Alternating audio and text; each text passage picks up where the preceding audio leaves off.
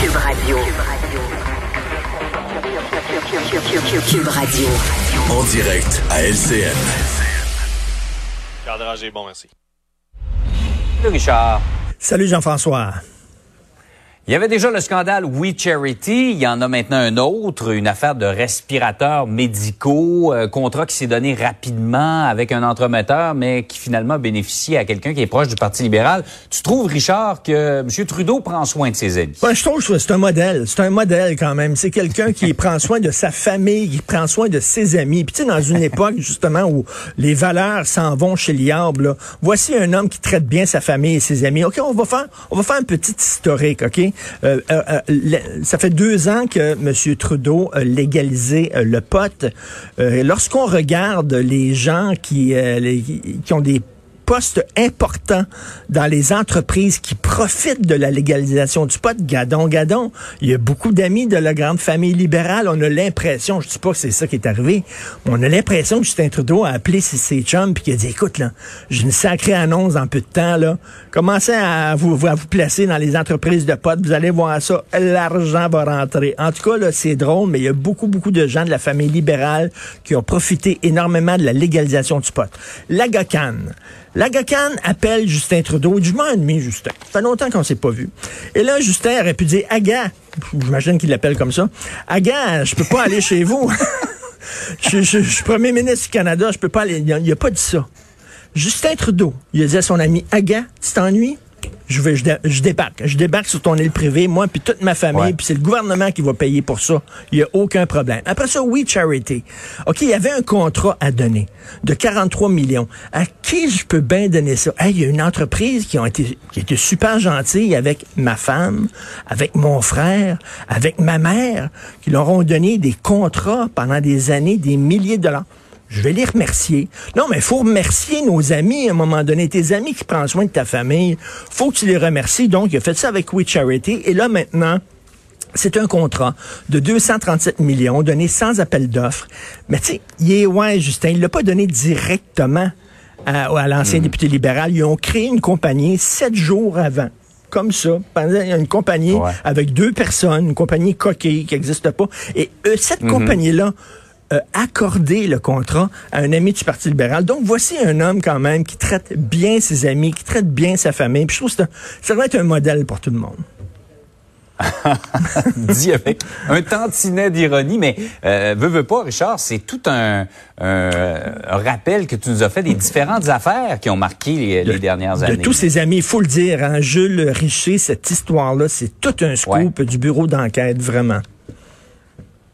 Richard, ce matin, tu m'as bien fait Bon. sourire encore une fois avec ta liste noire dans le journal. euh, des, euh, J'invite les gens à aller voir ça. Tu as fait une recension de centaines d'expressions qu'on ne pourra plus utiliser. On revient sur l'affaire du mot qui commence par N. Oui, on le nommera Euh, pas, ce, ce mot-là. là, tu sais, Il y, y y a tout à ce qu'on devrait dire. Quand c'est pas nécessaire, on le dit pas, c'est insultant, on le comprend.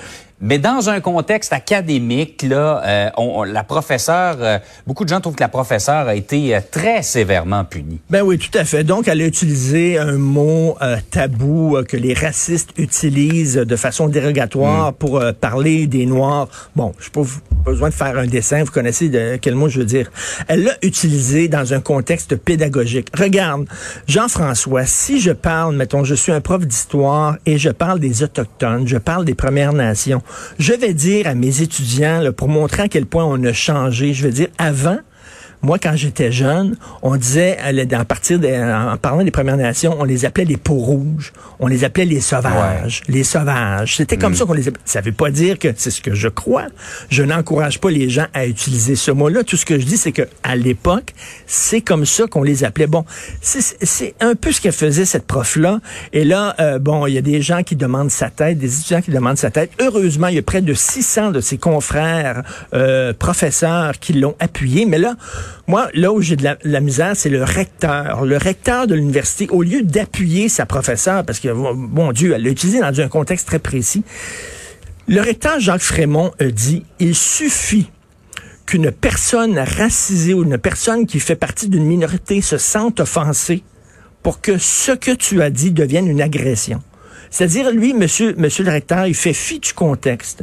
Il fait fi de la, Hmm. la façon dont tu as utilisé le mot. Il s'agit qu'une personne se sente agressée pour que ça devienne nécessairement une agression. Attends une minute, ça, c'est la dictature du ressenti, la dictature de l'émotion. Ah, je me sens agressé parce que tu as dit oui, mais attends une minute, là, t'as pas compris, c'était pas une agression. Il faut que tu tiennes compte de mon intention, il faut que tu tiennes compte du contexte. Il fut un temps où les homosexuels, on les appelait les fifis. Avant, ça n'a pas de maudit bon sens, mais il faut le rappeler, ça, pour montrer le chemin qu'on a parcouru. Mais là, on dirait qu'il faudrait gommer le passé et effacer ça. Je trouve pas que c'est un service à rendre aux étudiants. Au contraire, il faut montrer que il fut un temps où on, est- on avait des, des, des, des- des termes extrêmement durs pour parler des minorités. Heureusement, on a changé. Mais bref, Ouais. ça pose toute la question de la liberté d'expression. Et je, je me serais attendu du recteur de l'université qu'il défende son enseignant. Et comme on dit, il y a un proverbe qui dit, ils ne sont grands que parce qu'on est à genoux. Donc, c'est là, là. Ils sont grands parce que nous autres, on est à genoux et on défend pas notre liberté d'expression. Ouais, parce que les universités doivent être des forums de discussion justement, Ben, et on peut fait. pas, euh, on peut pas effacer le passé de racisme et d'intolérance en disant ça n'a jamais existé. Ben non, ça l'a malheureusement existé. Richard, passe une belle journée. Merci, bonne journée tout le monde. Soignez vos À amis. demain.